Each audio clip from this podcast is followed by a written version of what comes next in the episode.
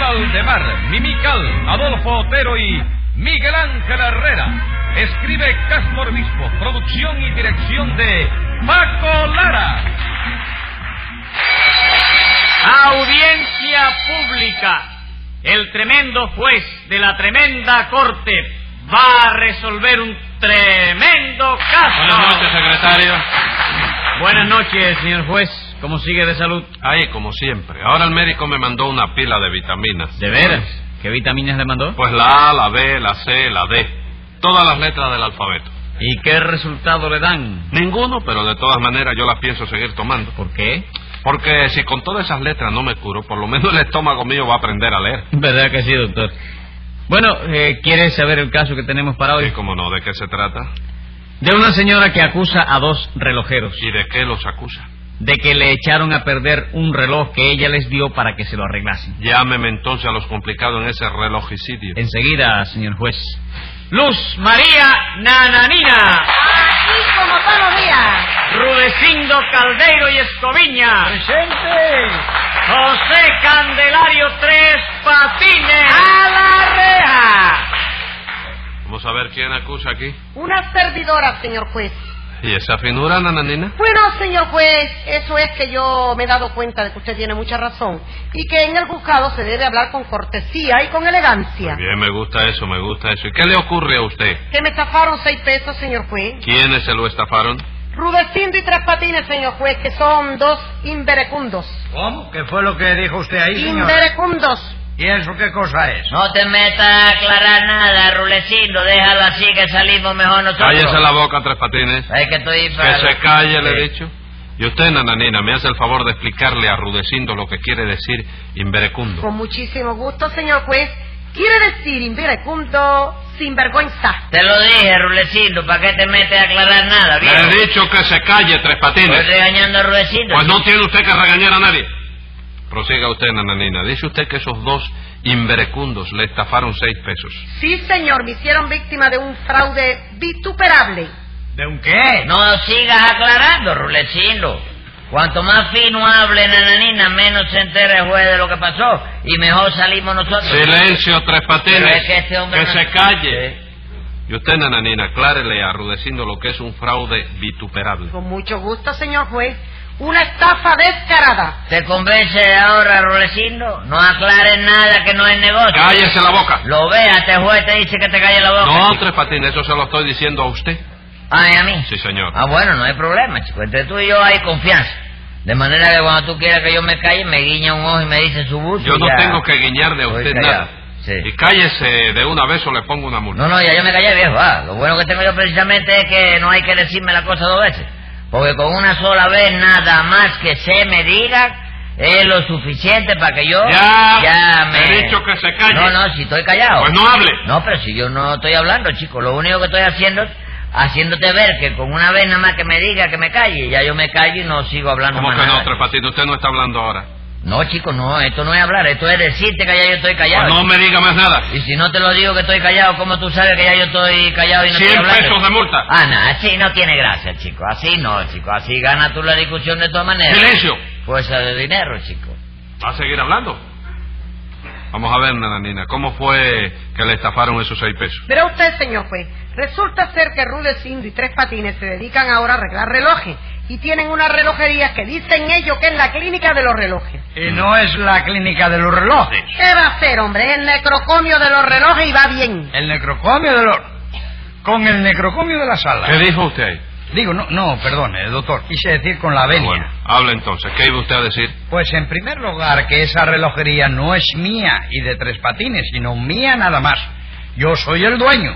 Y a tres patines lo tengo colocado de dependiente con casa, comida y 300 pesos de sueldo. ¿300 de qué si yo no gano más que 25, chico? Yo digo al año, señor. Ah. Y en segundo lugar, no sé qué cosa le habrá pasado a Nana Nina con tres patines, pero quiero hacer constar que yo no intervine en ella y que soy inocente. Pero si no pasó nada, Rulecindo, chico. Ah, no pasó nada. No, chico, lo único que pasó fue que Nana Nina me llevó un relojito que estaba descomponido para que yo se lo componiera. No, Tres Patines. ¿Cómo Sería no? para que usted se lo compusiera. Entonces el reloj estaba descompusado. No, señor, el reloj estaba descompuesto. ¿Cómo descompuesto, chico? Eso es del verbo descompuestar. No, señor, eso es del verbo descomponer. Entonces el reloj estaba descomponido, chico. No es por alabarlo, Tres Patines, pero la verdad es que a usted, para ser analfabeto, no le falta más que el canto de un peso. ¿Y cuánto es el canto de un peso? Nada, porque los pesos no cantan. Bueno, pues debían cantar porque todas las aves cantan. Y chico. los pesos son aves. Sí, porque vuelan. ¿Cómo que vuelan? Vamos, mamita siempre lo está diciendo. Peso que llevo a la plaza, peso que vuela enseguida. Bueno, pero lo que quiere decir con eso su mamita Sí. es que el peso se gasta enseguida, no que los pesos sean aves. Sí, pero las aves no tienen plumas. Sí. Ah, y los pesos también. Porque yo he oído hablar mucho de, ¿cómo se llama? De los pesos plumas. Eso es en el boxeo nada más. ¿Cómo en el boxeo? Eh. Sí, señor. Yo lo he oído hablar en el café. En el y- café, pero lo he oye, leído en los eh, periódicos. re- refiriéndose al boxeo. Sí, tú dices que es de boxeo nomás. De los boxeadores, ¿eh? Bueno, El boxeador, está bien. peso, pluma. Sí. Y acabe, ¿qué era lo que iba usted a decir? Nada, que Nananina me llevó un relojito ahí para que yo Un se lo relojito, arreglara. relojito. ¿Eh? Tú lo viste, ¿no? Continúe, Tres Sí. Patines, continúe. Y yo se lo arreglé. Ese es lo que hay que analizar desde el punto de vista que se mide. Porque tú te colocas donde debes colocarte, que es en el justo medio, analizas el suceso, Analizas el suceso, sí, Ah. y haces el hipótesis. la hipótesis. Que ya hiciste la hipótesis, bueno, entonces haces el análisis, comparas el análisis con la hipótesis, Ajá. le agregas luego la síntesis, le quitas la efemérides, lo multiplica por la antítesis, antítesis, antítesis. ¿Está bien eso? Yo no sé si está bien, siga. Pues debe decirlo porque lo he dicho como tres veces. Te tomas el contenido y le devuelve el casco al bodeguero. Que no es así la cosa, ¿eh, Rudecindo? Yo qué sé, compadre. Ah. ¿Qué fue lo que dijo usted ahí? Hágame el favor, chico, pero tú has visto qué hombre más bruto, chico. Bruto, ¿por qué? Si no ha dicho usted más que una pila de disparates. Por eso mismo, chico, ¿tú has visto alguna vez un hombre más bruto? chico? ¿Más bruto que Rudecindo? No, chico, más bruto que, que yo, chico. Ah, pero el bruto era usted. Hombre, claro que sí, chico. Es que también me va a discutir eso a mí. No, eso no se lo discuto. Adiós, una virtud que tengo yo que no me la puede discutir nadie. No, no se la discuto. Vamos a ver si yo me entero de lo que pasó. En primer lugar, Rudecindo, usted tiene una relojería, ¿no es eso? Sí, señor juez, una relojería muy buena. Aunque Nananina diga otra cosa. Bueno, eso no me interesa. ¿Cómo se llama esa relojería? Bueno, pues ha tenido varios nombres, ¿sabe usted? Sí. Yo solo la compré a uno que la tenía instalada en la calle de Sol. Y entonces se llamaba el reloj de Sol. ¿Y no le dejó usted el mismo nombre? No, porque yo la mudé para la playa de Guanabo. Y entonces, como que estaba en la playa, pues le cambié el nombre. ¿Y cómo le puso? El reloj de arena. Entonces ahora se llama el reloj de arena. No, porque luego la volví a mudar. Y ahora la tengo en La Habana Vieja, en los altos de un puesto de fruta. ¿Cómo se llama ahora? ¿El reloj de fruta? No, la hora de los mameyes. Bueno, así le llamarán ustedes, porque la gente le llama de otra manera. Ah, la gente le llama de otra manera. Sí, señor, porque el reloj que va a esa relojería, el reloj que no camina más nunca. Ajá. ¿Entiendes eso? ¿Sabe usted cómo le llaman a la relojería esta? ¿Cómo? La hora cero. Ah. No es verdad, señora, por Dios, eso son calumnias de la gente. Pero calumnia de qué, si a mí misma me ha pasado. A ver, nananina, ¿qué fue lo que le pasó? ah. Pues nada, señor juez, que yo tenía un relojito de pulsera y lo llevé a esa relojería para que me lo arreglaran. Pero el relojito se adelantaba un poquito, será Vamos, verdad, ¿no? Se le adelantaba un poco. Sí, cada 25 o 30 minutos se adelantaba tres. Tres minutos. No, tres horas. Hombre, tres horas se diga. adelantaba. Oiga, cada 25 minutos se adelantaba Sí, tres sí, horas. sí. Sí, señor juez, porque el relojito ese, dicho sea sin alusión a la sala, era pura chatarra nada más. ¿Por qué tiene que decir eso sin alusión a la sala? Para que no haya malas interpretaciones, doctor.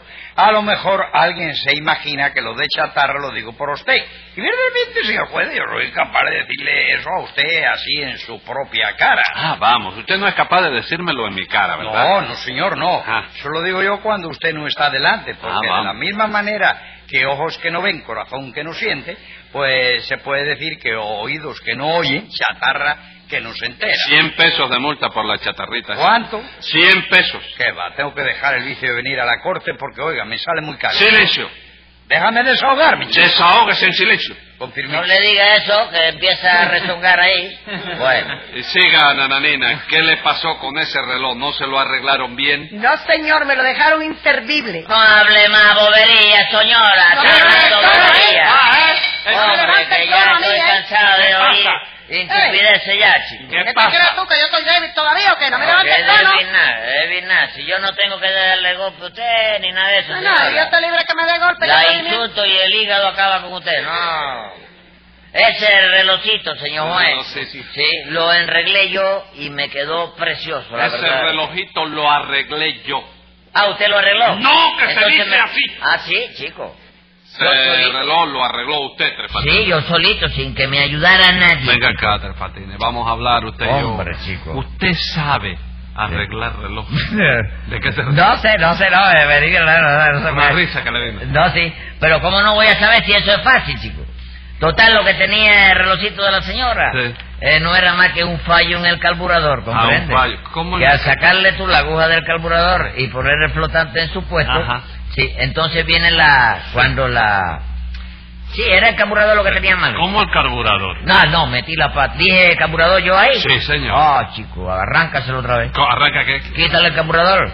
Es que me confundí porque yo eh, empecé arreglando automóviles. ¿comprende? Ah, Vamos. Sí. Usted empezó arreglando automóviles. Sí, la trabajadora mecánica. chico. Mecánica de automóvil. ¿Ah, sí? Lo- Ultomotriz.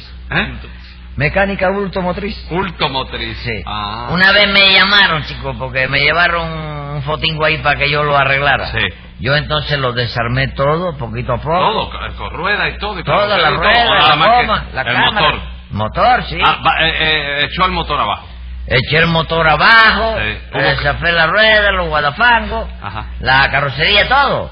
O poquito a poco, tú sabes, porque eso es un trabajo que tú sabes que Sí. lo engrasé bien, Ajá. lo volví al mar y ¿Lo- cuando a terminé... qué? ¿Lo ¿eh? volvió a qué?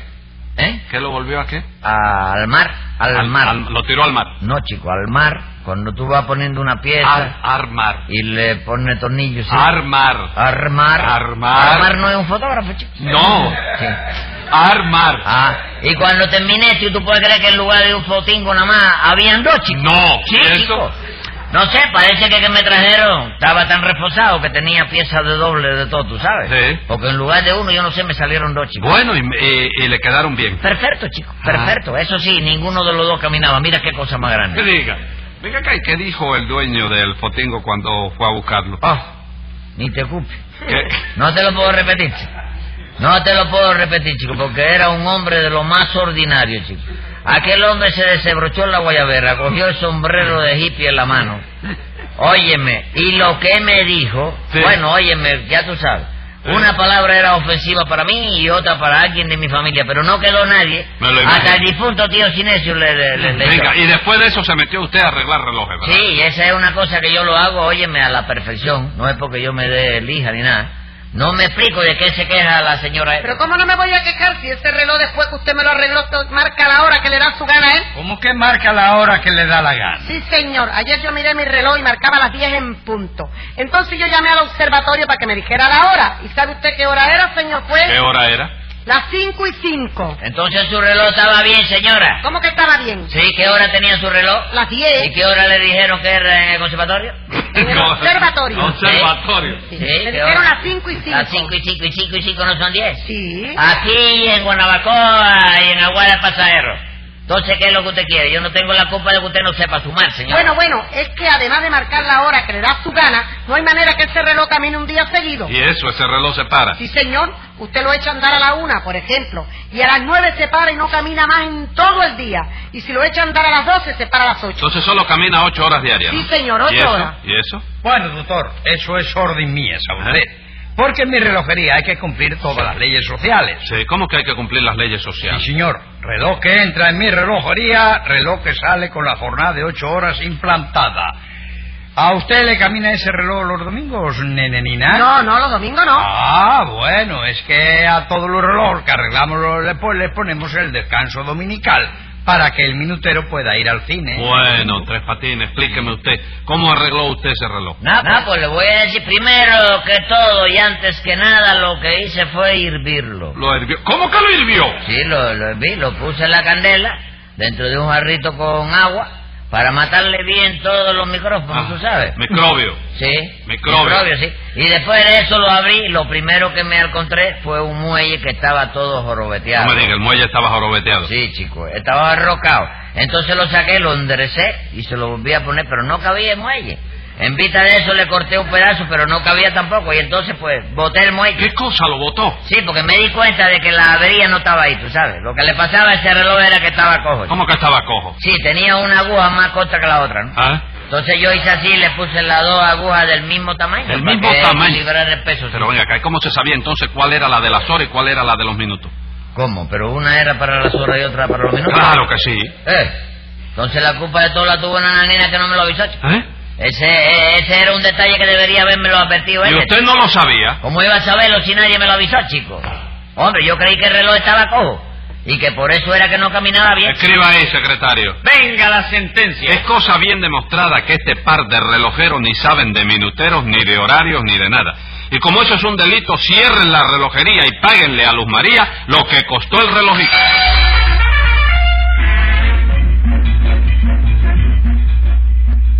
Escucha el siguiente programa de La Tremenda Corte con Leopoldo Fernández, Mimical y Aníbal de Mar por esta emisora. Hasta entonces, Manolo Iglesias que les habla les dice, ¡Muy buena suerte amigos!